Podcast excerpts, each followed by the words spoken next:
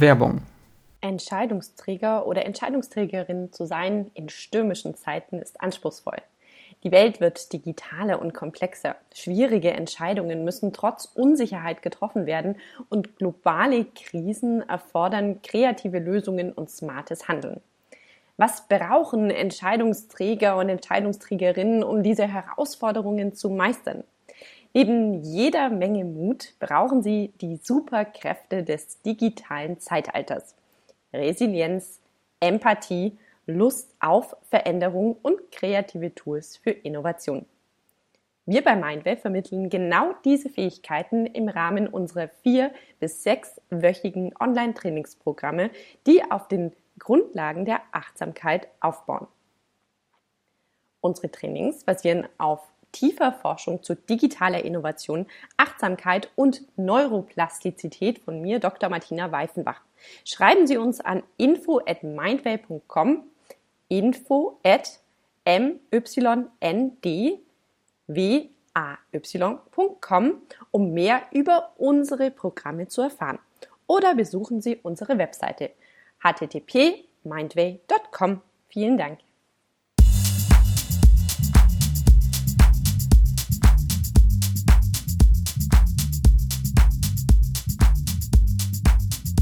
Vielen, vielen Dank, ähm, äh, Johannes, Johannes Alt, äh, dass du es geschafft hast in meinem Podcast. Äh, bin ich dir sehr dankbar. Äh, du bist ein deutscher Politiker, äh, du bist Mitglied des Deutschen Bundestages seit 2021 für die äh, SPD. du bist auch ein deutscher Berufsoffizier, ähm, hast eine, langen, eine lange Laufbahn in der Bundeswehr. du warst in verschiedenen Einsätzen in Afghanistan und in Mali unter anderem. Ähm, genau, aber bevor wir dazu kommen, sage ich mal, erstmal die Motivation würde ich gerne erfahren. Wieso bist du jetzt in die Politik gegangen von der Bundeswehr oder vom Militär zu, zur Politik? Wie, wie kam das so und was war die Motivation dahinter? Ja, also erstmal vielen Dank für die Einladung, dass ich heute mit dabei sein kann bei deinem Podcast.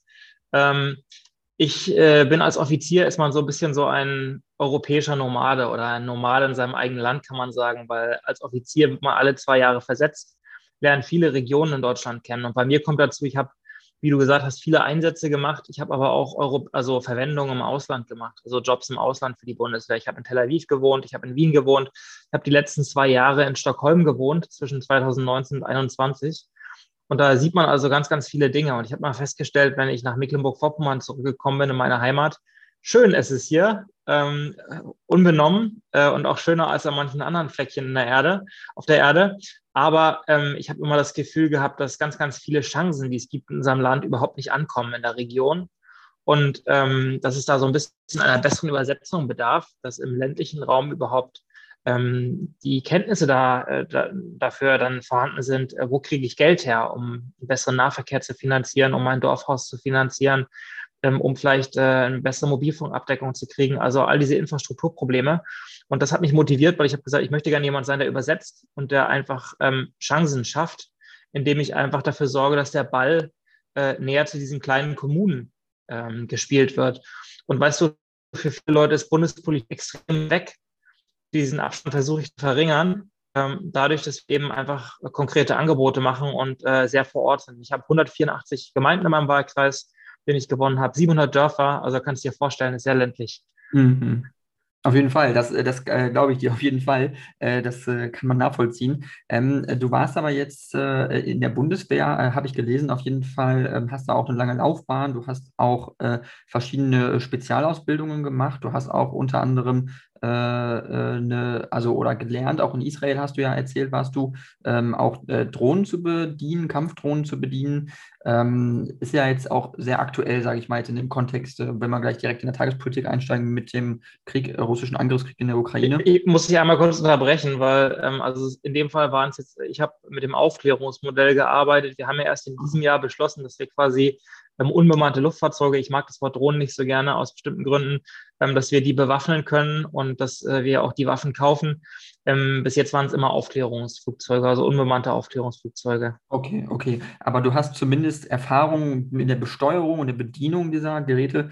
Ähm, wie bewertest du jetzt sozusagen das, was aktuell äh, passiert in der Ukraine? Ähm, wir haben es jetzt äh, gelesen, iranische Kampfdrohnen wurden eingesetzt, vermutmaßlich von russischen Truppen, um Kiew zu bombardieren und andere Städte in der Ukraine.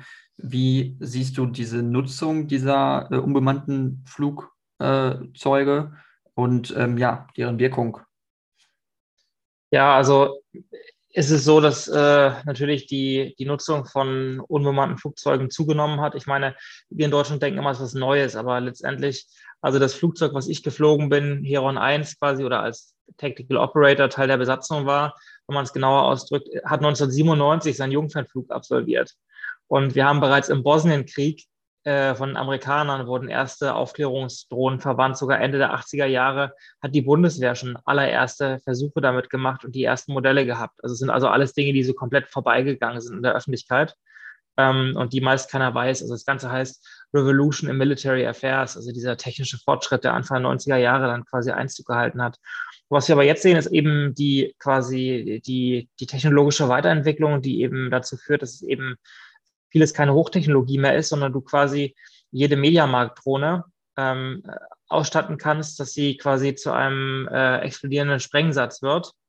Und äh, das erfordert natürlich oder äh, schafft Bedrohungen, die letztendlich Bomben, die jeder zu Hause bauen kann, ähm, die also eine enorme Gefährdung sind und gegen die man eben auch Abwehrmechanismen entwickeln muss.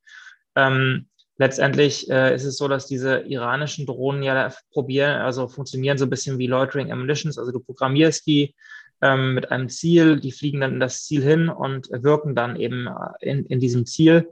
Ähm, hört sich jetzt sehr technokratisch an. Und das Problem ist eben daran, dass äh, die oft nicht so sehr intelligent sind. Also intelligent wäre, wenn man sie eben noch während des Fluges wirklich steuern kann, wenn man das Ziel ändern kann, wenn man dem äh, Objekt sagen kann oder der Waffe sagen kann, hey, ähm, warte doch jetzt bitte nochmal fünf Minuten, ne? Äh, oder auch bricht den Angriff ab. Ähm, und aber diese technische Komplexität bringen diese iranischen äh, ähm, UAVs, die wir jetzt sehen, ähm, diese Kamikaze-Drohnen, ähm, nach meiner Kenntnis nicht mit in der Form. Die sind ein bisschen einfacher und darum auch günstiger ne? äh, im Einkauf. Mhm. Und darauf kommt es jetzt auch an. Wir haben das gesehen, wie Kriegführung mit äh, unbemannten Luftfahrzeugen funktioniert in Aserbaidschan und äh, äh, in Armenien ähm, in, in, diesen Konflikten und sehen jetzt eben aber auch, dass quasi zum Beispiel äh, Drohnen haben ja keine besonders große Durchsetzungsfähigkeit, weil die sich meist nicht selber verteidigen können. Also man kann die sehr schnell vom Himmel holen. Das ist doch für die Luftabwehr, ähm, für die Flugabwehr etwas mehr ähm, Aufwand bereitet, als man denkt, die wirklich ähm, entsprechend zu detektieren und dann auch zu bekämpfen. Mhm. Also dass die gerade in der Anfangsphase des Ukraine-Krieges erfolgreicher waren, als man gedacht hat. Ja, ja, auf jeden Fall. Das habe ich äh, auch gelesen, dass es eben sehr schwer ist, weil sie so klein sind. Das heißt, das Radar kann sie auch schwer erfassen von äh, Flugabwehrsystemen.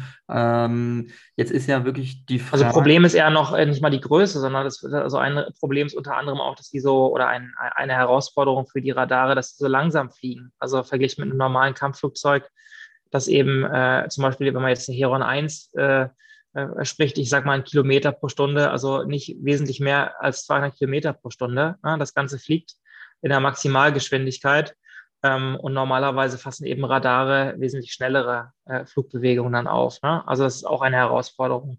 Oder man fliegt eben sehr tief. Ne? Oder es ist eben sehr klein, wie du schon angesprochen hast. Mhm. Ähm, was würdest du dann empfehlen? Also, weil du bist ja Mitglied im Verteidigungsausschuss und ähm, auch äh, Experte für das.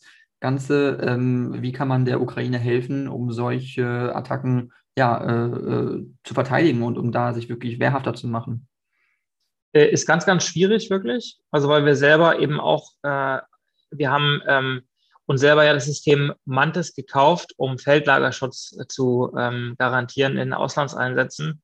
Da ging es vor allen Dingen aber um Raketenbeschuss und ähm, kann man auch Drohnen fit machen, das Ganze ähm, du musst es tatsächlich teilweise wie ein Luftfahrzeug bekämpfen. Also man kann sicherlich auch mit einem Geparden oder jetzt auch mit Iris-T, SLM oder mit anderen Systemen ähm, entsprechend solche äh, Drohnen bekämpfen.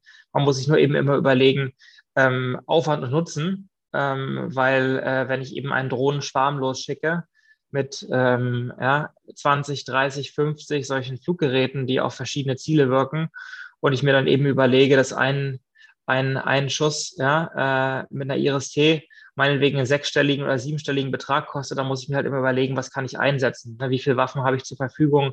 Bin ich vielleicht nach einem Angriff schon leer geschossen? Also das sind ja immer diese Verfügbarkeitsfragen, die dann auch eine wichtige Rolle spielen. Mhm. Und da haben wir ja gesehen im, im Ukraine-Krieg, ähm, dass die Ukrainer halt ganz, ganz geschickt und schlau sind, ähm, Waffen in Kombination einzusetzen, wie wir sie noch nie verwendet haben. Also ne, Boden-Luft-Raketen, dass sie die auch für Bodenziele eingesetzt haben, dass sie äh, ähm, amerikanisch produzierte Raketen für Luftfahrzeuge eben unter ihre MiG-29 geschnallt haben und so weiter. Also die extrem viele neue Kombinationen ausprobiert haben, auch erfolgreich ausprobiert haben, an die vorher noch niemand gedacht hat. Mhm, mhm. Okay, also es gibt auf jeden Fall Möglichkeiten, aber es ist halt nicht so einfach und es ist ja auch sehr komplex und das Land ist ja auch extrem groß. Das heißt, die Fläche des Landes ist sehr enorm. Äh, um da Städte und Siedlungen äh, ja, erfolgreich zu verteidigen, braucht man ja enorm viele Ressourcen auch, äh, die ja auch gebunden sind an der Front äh, der ukrainischen Truppen. Ähm, jetzt ist es so, jetzt kam kürzlich die Nachricht, dass äh, jetzt äh, Russland Kriegsrecht verhängt hat in annektierten Gebieten in der Ostukraine, die ja formal nicht anerkannt werden im Völkerrecht. Äh, die äh, die äh, Referenten, die ja stattgefunden haben, werden auch nicht anerkannt von der internationalen Gemeinschaft. Genau. Wie, wie, siehst du das jetzt, was da so vor sich geht? Also hat das was faktisch, macht das einen Unterschied jetzt mit dem, was da passiert? Man hat es auch gehört, es gibt eine Evakuierung von Zivilisten aus, aus ähm, der besetzten Stadt Cherson ähm, im Süden. Und genau, wie siehst du das?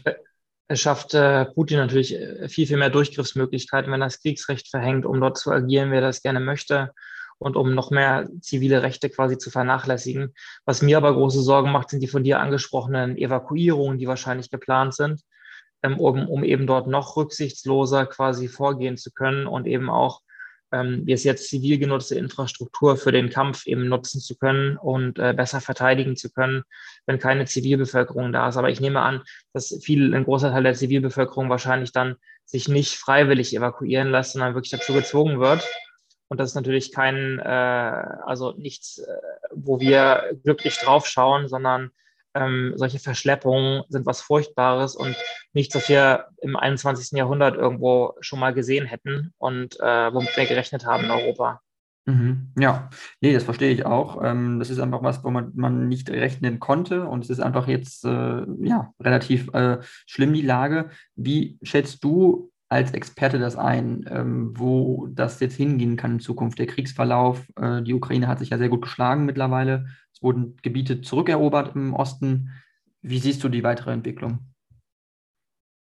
Äh, ist ganz schwierig zu sehen. Also ich spekuliere da wirklich sehr, sehr ungern, weil ich lag schon ein paar Mal falsch äh, mit meinen Spekulationen und äh, darum ähm, hoffe ich einfach, dass wir mit unserem Cluster, was wir jetzt eben der Ukraine zur Verfügung stellen, das ist unter anderem Pioniergerät und auch Gerät eben für die äh, für die bodengebundene Luftverteidigung, also eben mit dem Gepard und mit dem äh, Iris-T SLM unter anderem, mit der Artillerie, mit der Panzerhaubitze 2000, dass wir da gemeinsam mit unseren Partnern, da sind ja auch die USA, Großbritannien mit dabei, ähm, wir haben jetzt gerade mit Dänemark und Norwegen äh, Svetlana-Haubitzen bestellt, also quasi so eine andere Panzerhaubitze 2000, die in der Slowakei produziert wird, die im nächsten Jahr kommt, dass wir eben mit diesen Clustern halt gucken können, dass wir in dem Fall gegen die Stärken von Russland schlagen. Denn ähm, die russischen Streitkräfte haben also eigentlich schon im Zweiten Weltkrieg äh, eine überragende Fähigkeit gehabt. Das war die Feuerkraft.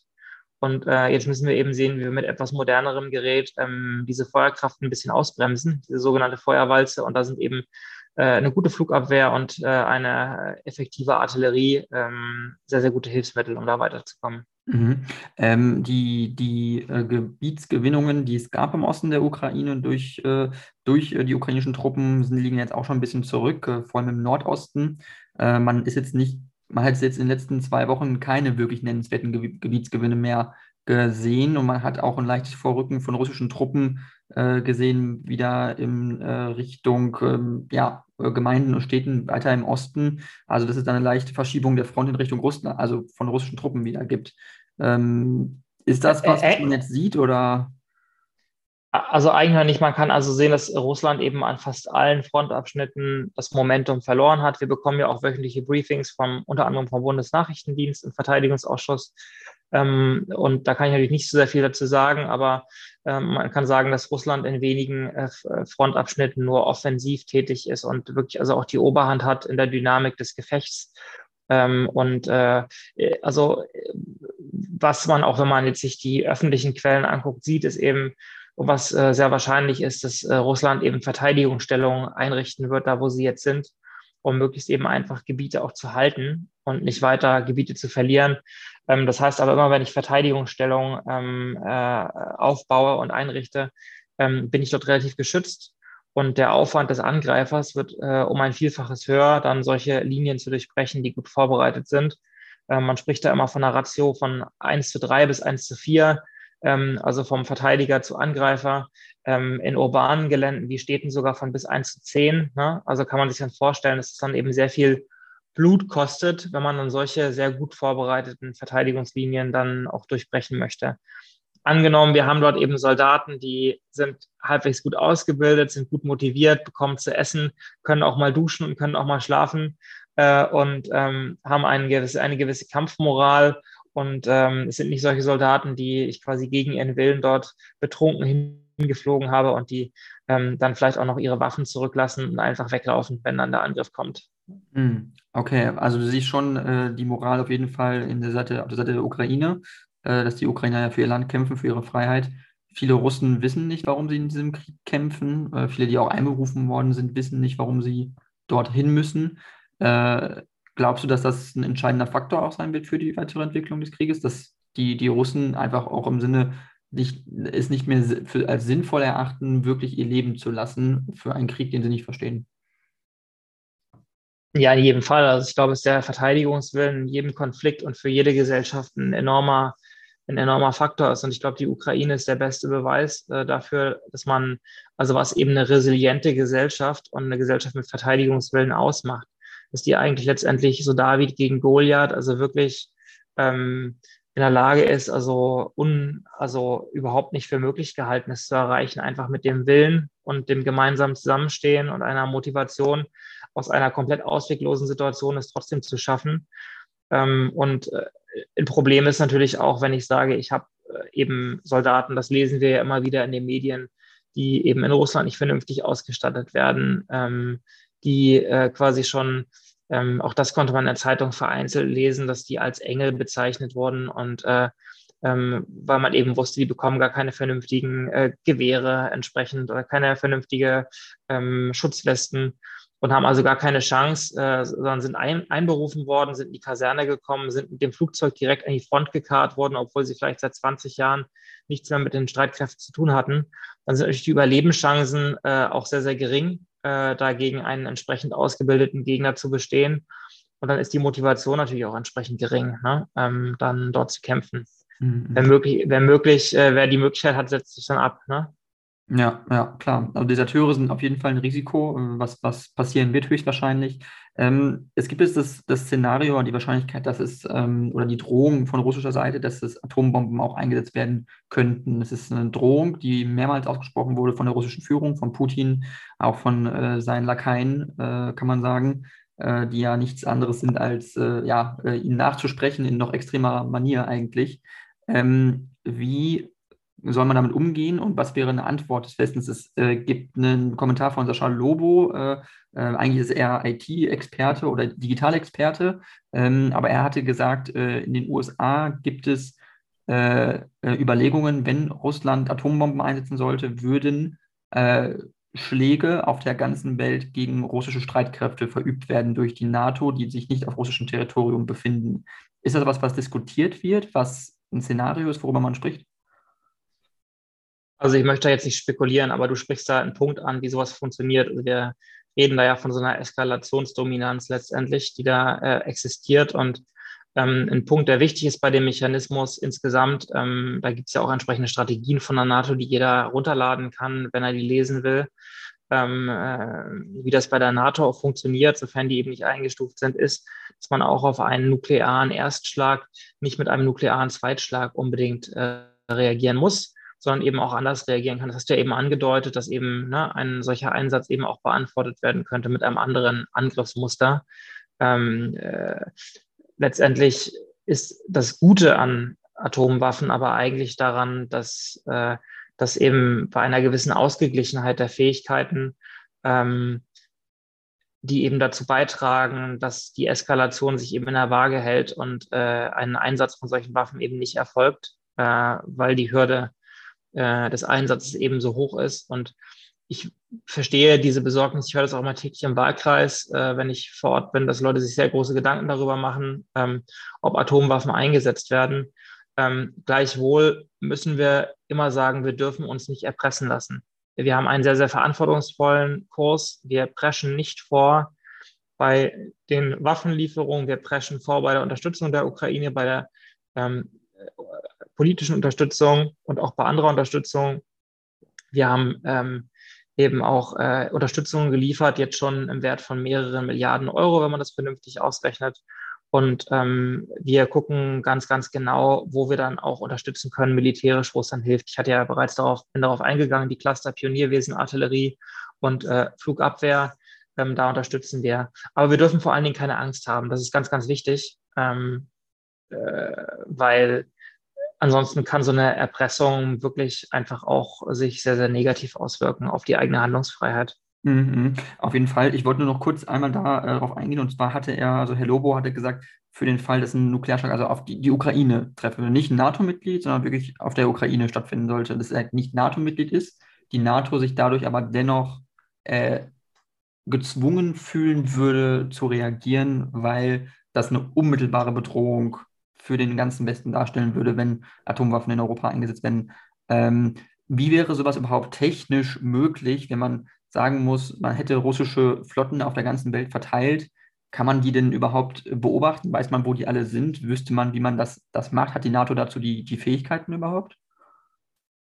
Hat auch jede Menge Fähigkeiten, aber ich möchte da jetzt auch nicht spekulieren äh, über solche Aussagen in der Presse. Ähm, das überlasse ich Herrn Lobo.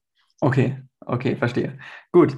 Ähm, dann haben wir das auf jeden Fall aber schon mal thematisch ganz gut äh, abgegrast. Ich wollte ganz gerne ein bisschen äh, auf deinen Bereich noch eingehen, auf deine Erfahrung, die du gesammelt hast, auch als Berufssoldat, weil das, glaube ich, sehr interessant ist, ähm, weil du eben auch in Afghanistan warst und mit der Entwicklung, äh, die wir auch in Afghanistan äh, sehen oder jetzt hatten mit dem Rückzug.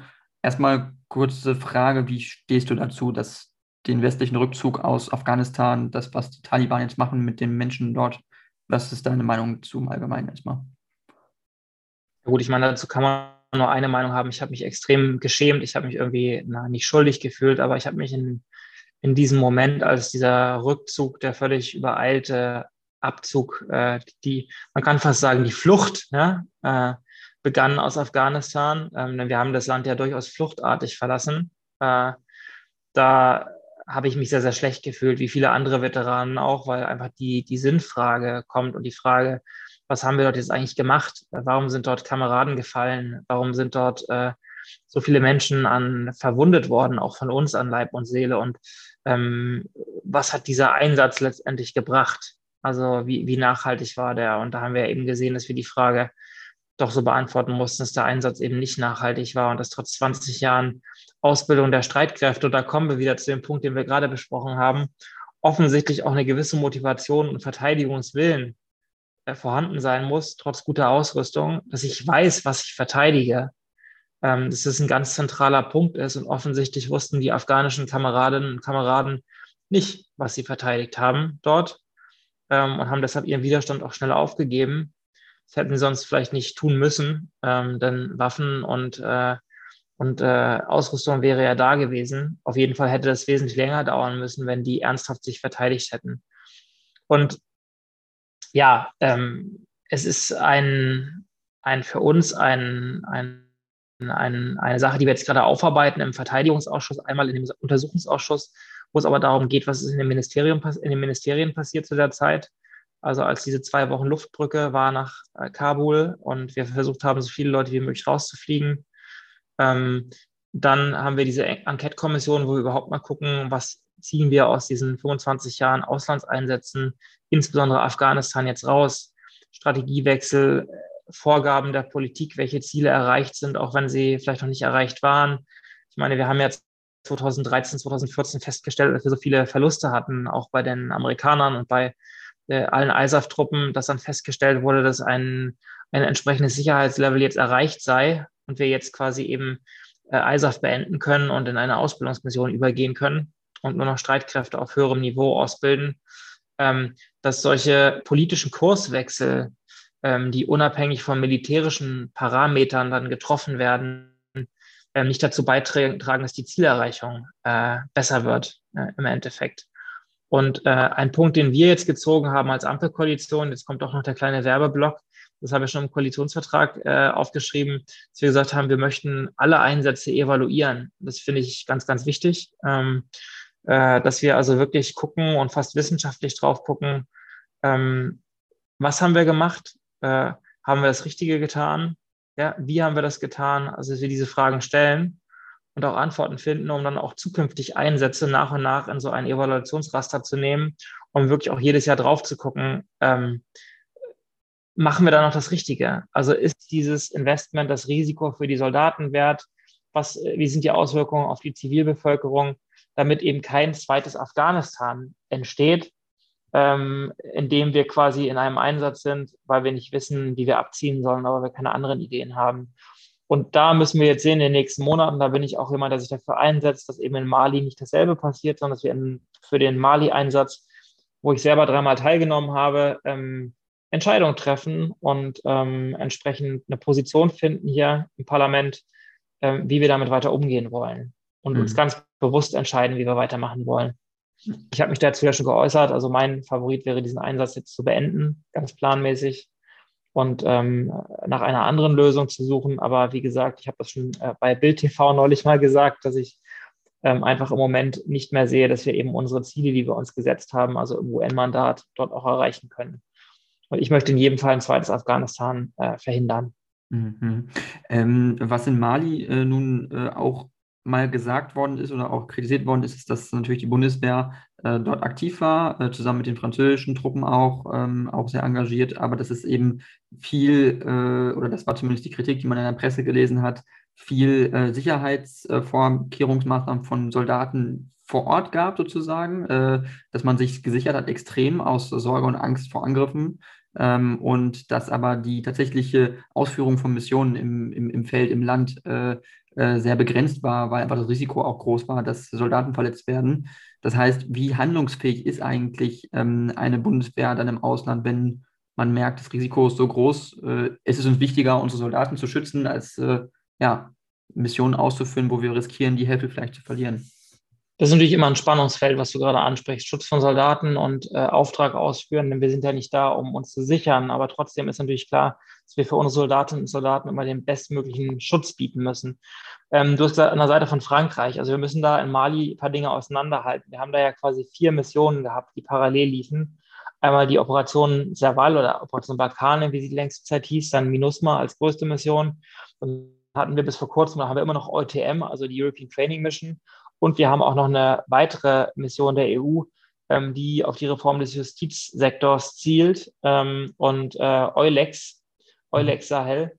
Ähm, also, und die, also MINUSMA hat mit dem französischen Antiterrorkampf, ähm, der zwar nur äh, 500 Meter weiter nördlich stattfindet, fand im anderen Feldlager, erstmal nichts zu tun und keine Verbindung vom Mandaten, vom Auftrag. Mhm.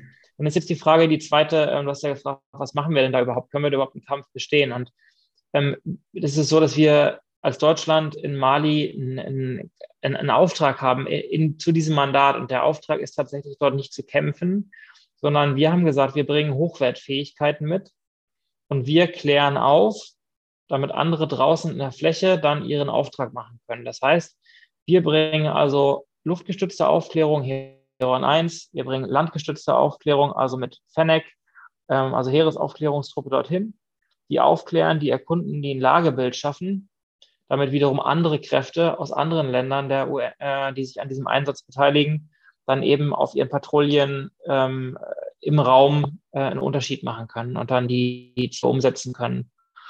Das heißt, wir waren ein, ein besserer Enabler, mehr oder weniger, oder wir sind ein besserer Enabler.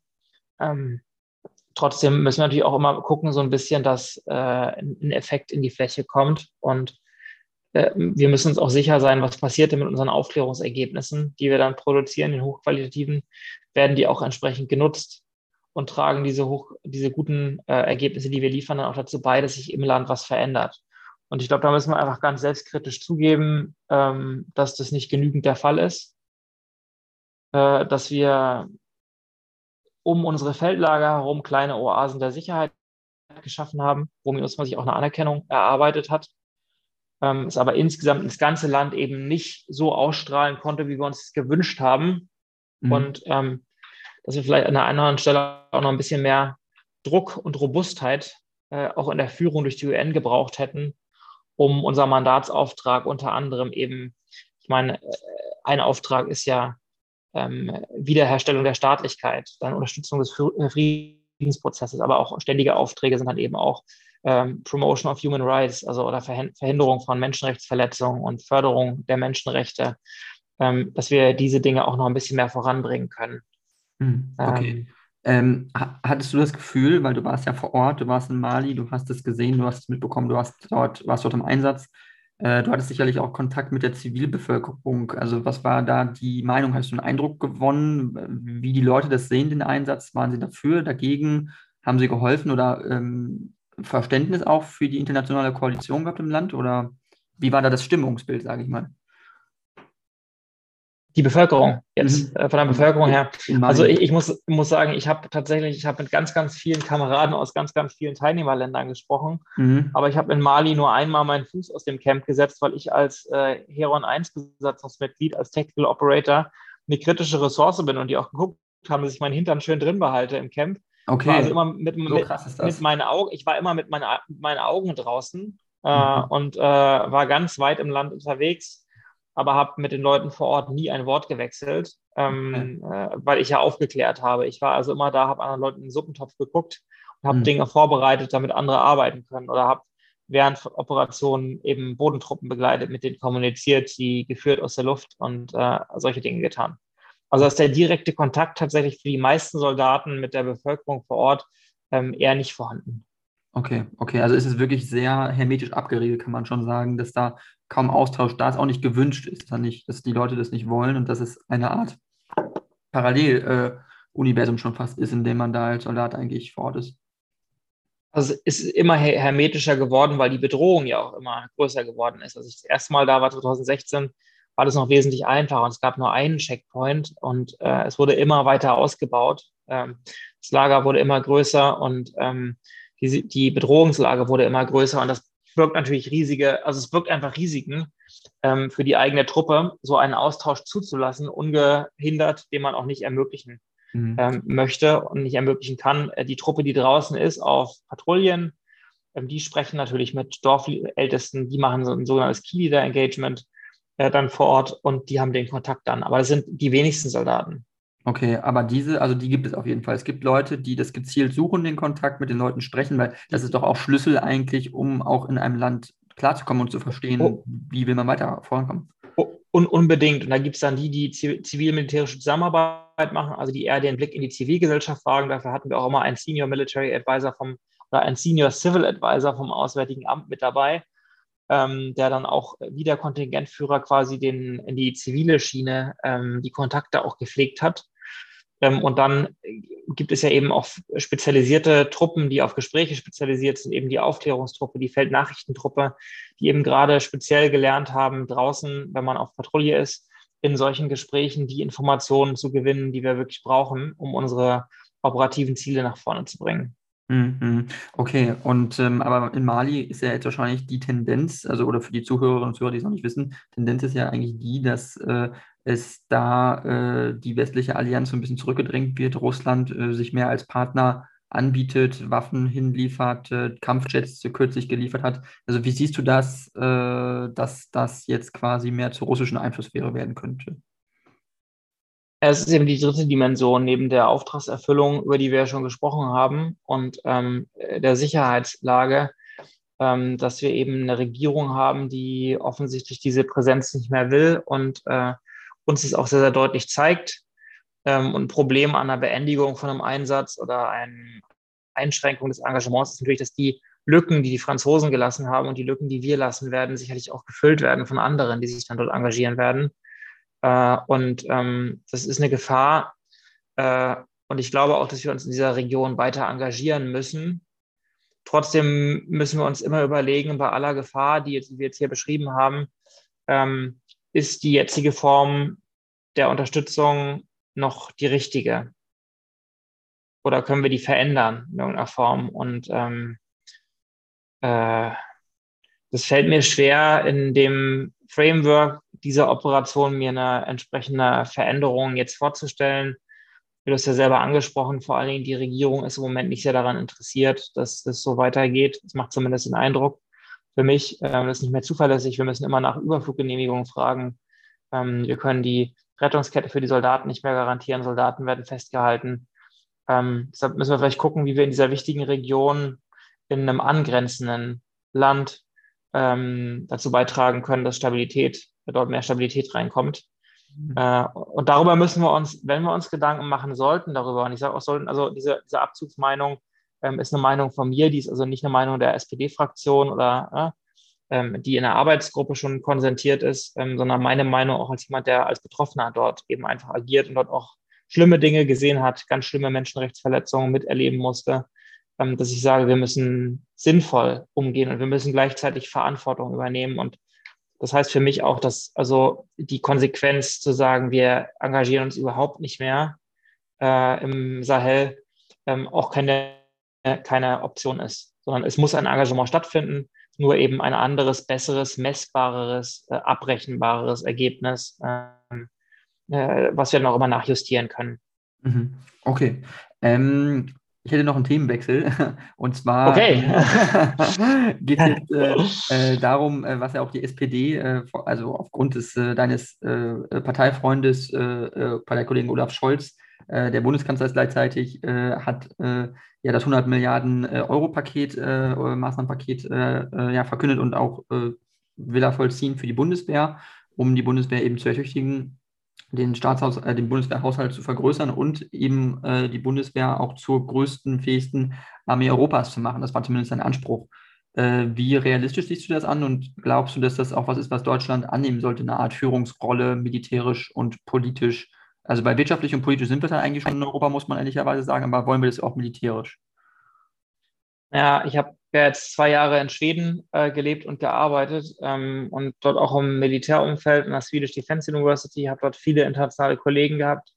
Und worauf ich immer wieder angesprochen habe äh, oder angesprochen wurde, war der Punkt, warum wir uns dieser Führungsrolle verweigern, mehr oder weniger. Dass viele Länder gerne ihre Außenpolitik an unsere anlehnen würde und ähm, dass wir gerne eine Vorgabe machen sollen und dass man das eigentlich von uns erwartet. Und eigentlich die einzigen, die damit ein riesiges Problem haben, sind wir selber. Wir sagen ja immer, wir teilen das gerne mit den Franzosen. Ähm, das heißt dann aber eben einfach auch, und das hat Olaf Scholz in der Prager Rede, glaube ich, deutlich gemacht, dass wir wirklich Verantwortung übernehmen müssen, dass wir überlegen müssen, wie kann auch die EU umgestaltet werden, ähm, um so ein bisschen mehr Mehrheitsentscheidungen zu ermöglichen, dass wir nicht immer eine Einstimmigkeit brauchen um auch handlungsfähig zu werden in der, in der Außen- und Sicherheitspolitik. Das heißt, wir müssen uns Gedanken machen, das machen wir gerade, wie gehen wir mit Rüstungsexporten um, ne? also mit all diesen Fragen, die in Deutschland so der Elefant im Raum sind.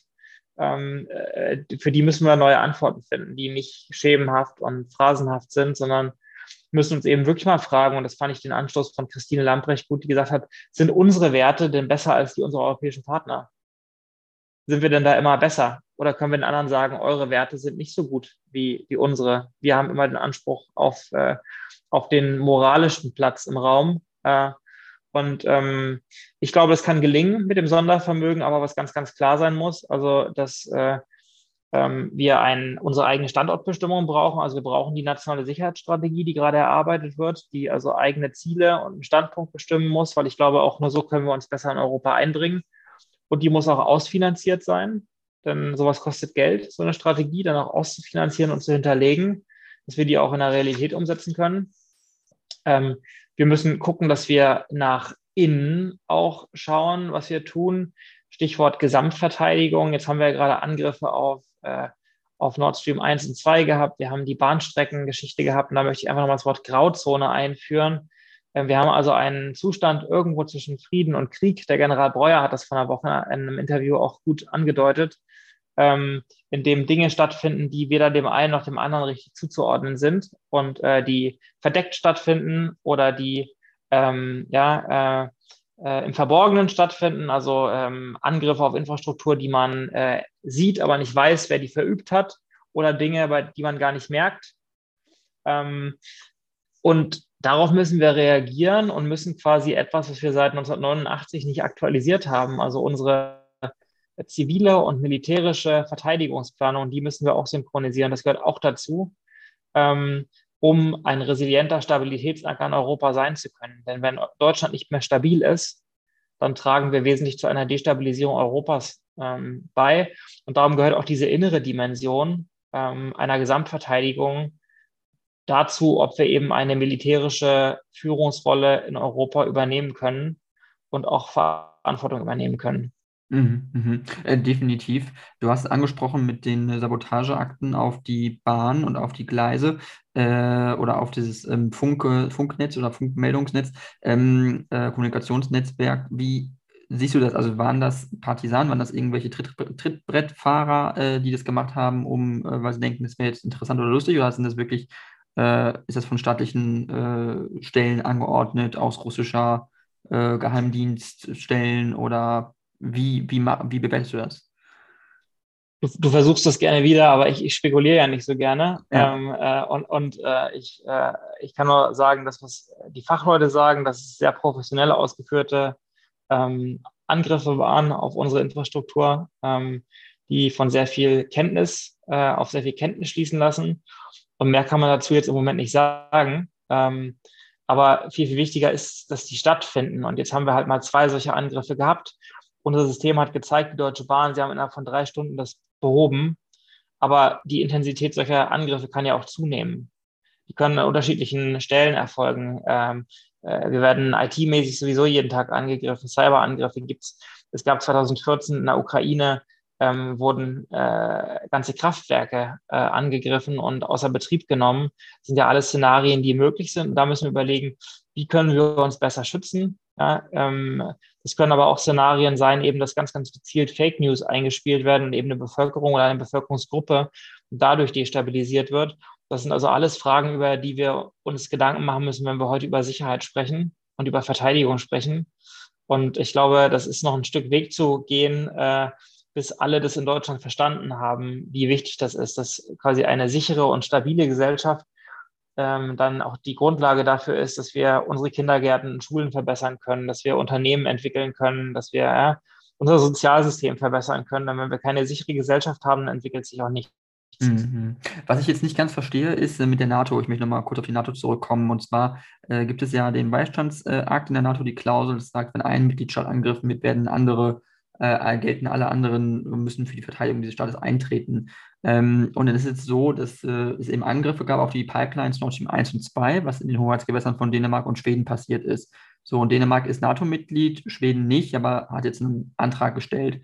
Äh, jetzt gab es den Angriff auf Infrastruktur der Deutschen Bahn. Das heißt, wo, wie differenziert man, also wenn man jetzt, klar weiß man auch nicht, wer ist der Urheber, aber wenn man davon ausgeht, dass es russischer Urheber war, wann, ab wann gilt es denn, dass ein NATO-Gebiet angegriffen worden ist und ab wann nicht? Also wie, wie definiert man das und wer, ja, und wie ist dann die Reaktion? Weil das ist ja schon, geht ja schon sehr weit. Es ist jetzt kein klassischer Angriff im Sinne von, da ist eine Bombe oder eine Rakete geflogen, aber da werden gezielt Infrastruktur angegriffen und, und tatsächliches Leben wird dadurch beeinträchtigt. Teilweise, wir haben ja quasi, also äh, die Angriffe auf Dänemark oder die Angriffe auf Nord Stream 1 und 2 fanden ja eben nicht im Territorialwasser von Dänemark, Gewässer von Dänemark und Schweden statt, sondern in einer 12-Meilen-Zone, sofern ich informiert bin, also einer ökonomischen Zone, mhm. ähm, ja, die ja nur zugerechnet wird dann. Also, ne, Ach so, war es also doch kein Hoheitsgewässer so gesehen, oder? Ich glaube, es war die, die, ökonomische Zone, zumindest im Bereich von Schweden. Bei Dänemark weiß ich es jetzt nicht ganz genau. Mhm. Ähm, und dann muss man auch immer sehen, ähm, äh, wie gesagt, ich beteilige mich da nicht gerne an Spekulationen. Fasse ich das als Angriff auf. Also die USA haben damals 9-11 als Angriff aufgefasst und äh, eben ne, damals auch entsprechend Solidarität nach Artikel 5 eingefordert. Ähm, es liegt ja auch immer am Mitgliedstaat, das geltend zu machen. Und am einfachsten wäre es natürlich, wenn ähm, ein Kampfflugzeug äh, meinetwegen ein Ziel in einem anderen Land angreift, was ich keinem wünsche, dann kann man das relativ einfach feststellen. Aber gerade eben in dieser Grauzone, die ich schon skizziert habe, die ähm, ne, bei Fake News beginnt und ähm, dann eben bei äh, schweren Angriffen auf Infrastruktur dann eben unter anderem aufhört oder anderen Dingen, ähm, kann man auch die einzelne Aktion gar nicht an sich sehen, ob die jetzt quasi schon über dieser Kriegsschwelle ist, sondern man muss die verschiedenen äh, Ereignisse versuchen zu analysieren, über, übereinander zu legen, um zu gucken, wo befinde ich mich. Jetzt befinde ich mich jetzt noch näher am Friedenszustand, aber befinde ich mich schon eher an, an dem Kriegszustand, weil die Intensität der Angriffe ähm, zusammengerechnet einfach ein gewisses Level überschritten hat.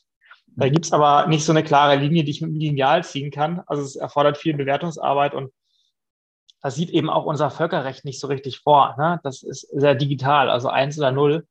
Und ähm, diese vielfältigen Bedrohungen, die heute einfach da sind, ähm, sind, da, sind da schwierig einzuordnen. Okay, ähm, dann würde ich jetzt gerne nochmal zum nächsten Thema übergehen und zwar äh, geht es um Thema äh, Corona, äh, mhm. was ja auch uns noch bewegt. Leider, äh, es hört nicht mehr auf, sondern es ist nach wie vor da das Virus und äh, wir haben jetzt eben die Infektionszahlen in Deutschland steigen stark.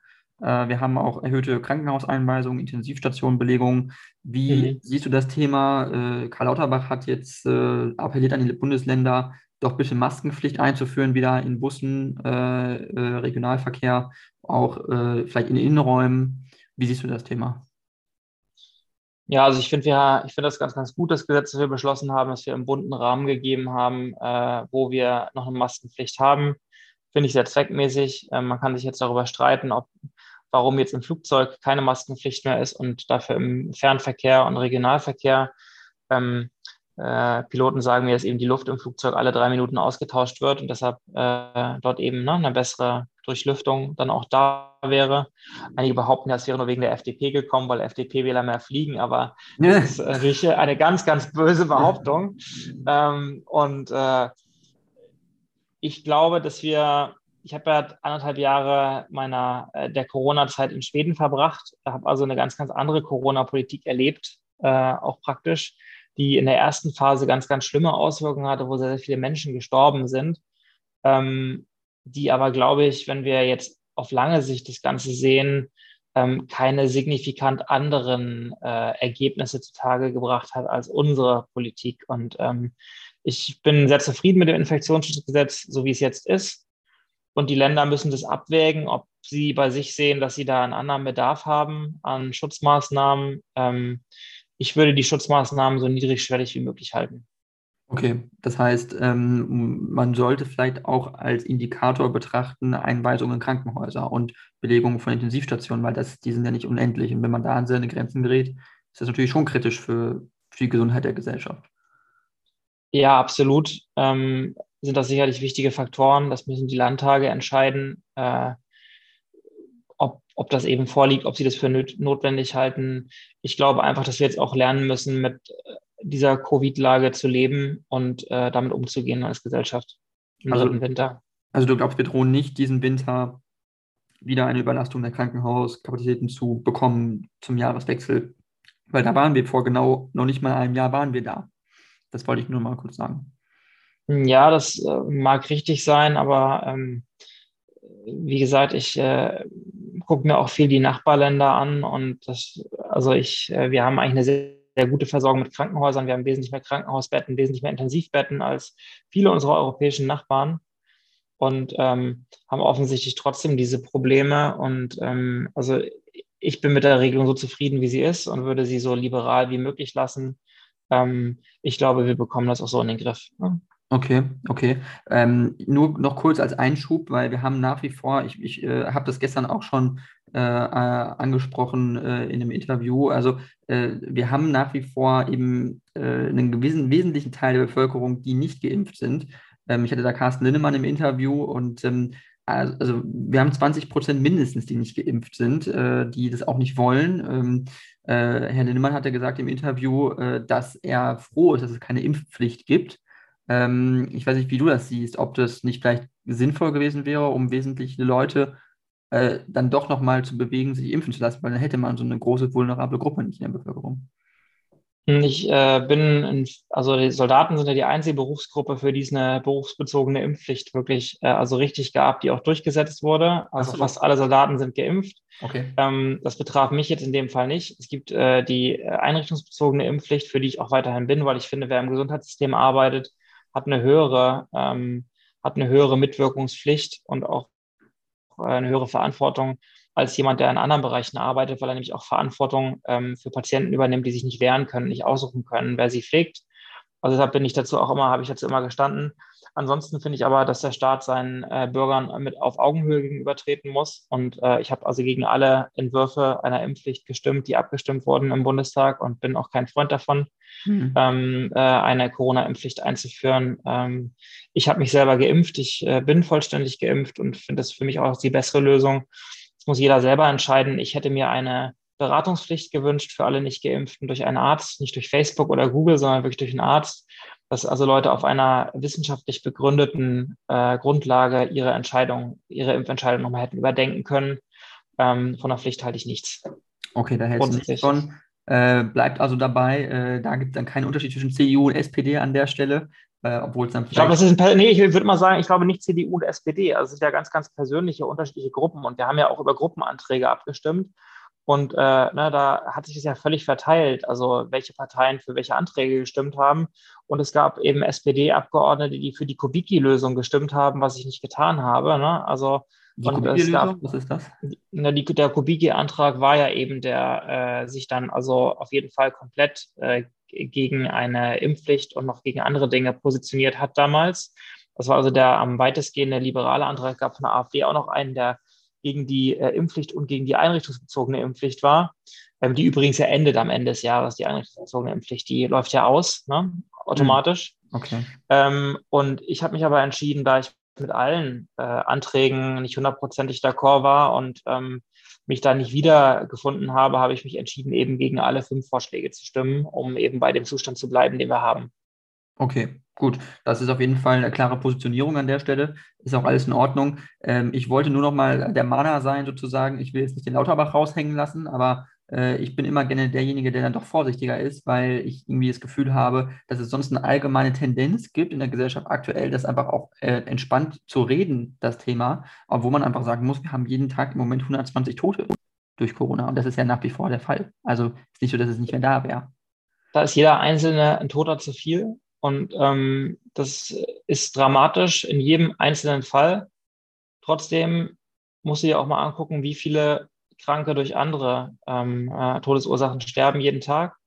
Und ähm, die betrachten wir nicht gesondert. Also da müssen wir auch aufpassen, dass wir da nicht äh, na, den einen Tod gegen den anderen Tod irgendwie falsch abbiegen. Also finde ich auch ganz, ganz wichtig, dass wir da alle gleich betrachten. Und nochmal der Blick auf unsere Nachbarn. Ne, die meisten haben wesentlich liberalere Regeln, die gibt es auch alle noch. Okay, die sind auf jeden Fall noch da, nach wie vor, Schweden ist auch noch da. Ähm, dann, äh, wir haben jetzt nicht mehr ganz viel Zeit, aber ich möchte dennoch nochmal äh, auf dieses Thema eingehen. Und zwar geht es um Alt Atomkraftwerke, Laufzeit von Atomkraftwerken. Äh, da gibt es jetzt in der Koalition Streit. Ähm, äh, du bist ja, äh, stützt, stützt ja die Regierung, äh, die deutsche Bundesregierung als Parlamentsmitglied der SPD und es gibt einen Streit zwischen Scholz, aber insbesondere zwischen Habeck und Lindner, äh, was die Laufzeit angeht. Äh, die FDP möchte Atomkraftwerke bis 2024, die äh, Grünen maximal bis April nächsten Jahres. Jetzt hat Herr Scholz sich durchgesetzt mit der Richtlinienkompetenz. Ähm, und dann hat aber Wolfgang Kubicki äh, in einem Interview gesagt, das ist überhaupt noch nicht äh, entschieden. Glaubst du, dass Atomkraftwerke noch weiterlaufen könnten als bis April oder ist in April, im April nächsten Jahres wirklich Schluss? Du, Jan, wir befinden uns in einer Krise und ähm, es ist jetzt so, dass der Bundeskanzler von seiner Richtlinienkompetenz äh, Gebrauch gemacht hat und auch so ein bisschen das Gezerre beendet hat, was ich für richtig und wichtig halte. Ich glaube, die Leute wünschen sich nichts mehr als Orientierung und klare Entscheidung. Das wird mir jeden Tag auf der Straße gesagt und das hat der Bundeskanzler mal entschieden und hat ein Machtwort gesprochen. Ich komme aus einem Land, das äh, fast doppelt so viel Energie produziert, was äh, als die eigene konsumierte Energie äh, entsprechend ähm, die, die gebraucht wird. Also Mecklenburg-Vorpommern sind wir erneuerbares Energienland.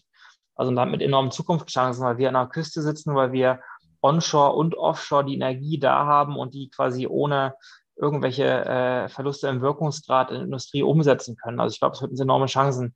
Also wir werden von der, den erneuerbaren Energien profitieren ähm, auf mittlere und auf lange Sicht und werden auch Wasserstoffland werden. Aber wir haben jetzt eine Krise und wir müssen gucken, dass unsere Gesellschaft uns nicht um die Ohren fliegt und dass unsere Wirtschaft uns nicht um die Ohren fliegt. Das bedingt ja auch, das eine bedingt das andere. Wenn wir jetzt noch ganz viele Arbeitslose bekommen, ähm, das wäre kein äh, erfolgreicher Faktor. Darum müssen wir jetzt schauen, dass wir jetzt alles, was als Angebot im Markt ist, auch im Markt halten, um zu stabilisieren, zu schauen, wie wir über den Winter kommen. Und im März oder im April gucken wir neu drauf und äh, müssen dann entscheiden, was wir tun. Aber der Bundeskanzler hat auch klar gesagt, dass er nicht beabsichtigt, die Atomkraftwerke länger als äh, März oder April laufen zu lassen. Nur in einer Krise sollte man nie grundsätzlich irgendwas ausschließen, weil man zieht sich in seine Burg zurück in irgendeine Ecke und kommt aus der Ecke nicht wieder raus nachher, weil man sich irgendwo eingemauert hat und man nimmt sich die Handlungsfreiheit. Darum mhm. grundsätzlich denke ich mal, dass die Atomkraftwerke bis April laufen, aber sag niemals nie. Ne? Mhm. mhm. Ähm, und deine Meinung auch, was äh, Braunkohle äh, äh, angeht, äh, Kraftwerke, da wird ja jetzt auch mehr Energie wieder verfeuert äh, äh, oder Braunkohle verfeuert, um Energie zu produzieren. Ähm, aber die Preise sind ja trotzdem noch sehr, sehr hoch, da sie eben durch den höchsten Preis im Markt bestimmt werden. Dieses Merit-Order-System ist es ja. Sprich, die Frage ist, ob, wenn man nun Atomkraftwerk anschließt oder weiterlaufen ist oder nicht, macht gar nicht so einen mega großen Unterschied für den Preis am Ende. Also die Menge ist vielleicht noch nicht mal das Problem am Ende, sondern die Preise sind ja auch das Problem, äh, dass die Preise so hoch sind und die Atomkraftwerke werden die Preise jetzt nicht nennenswert senken.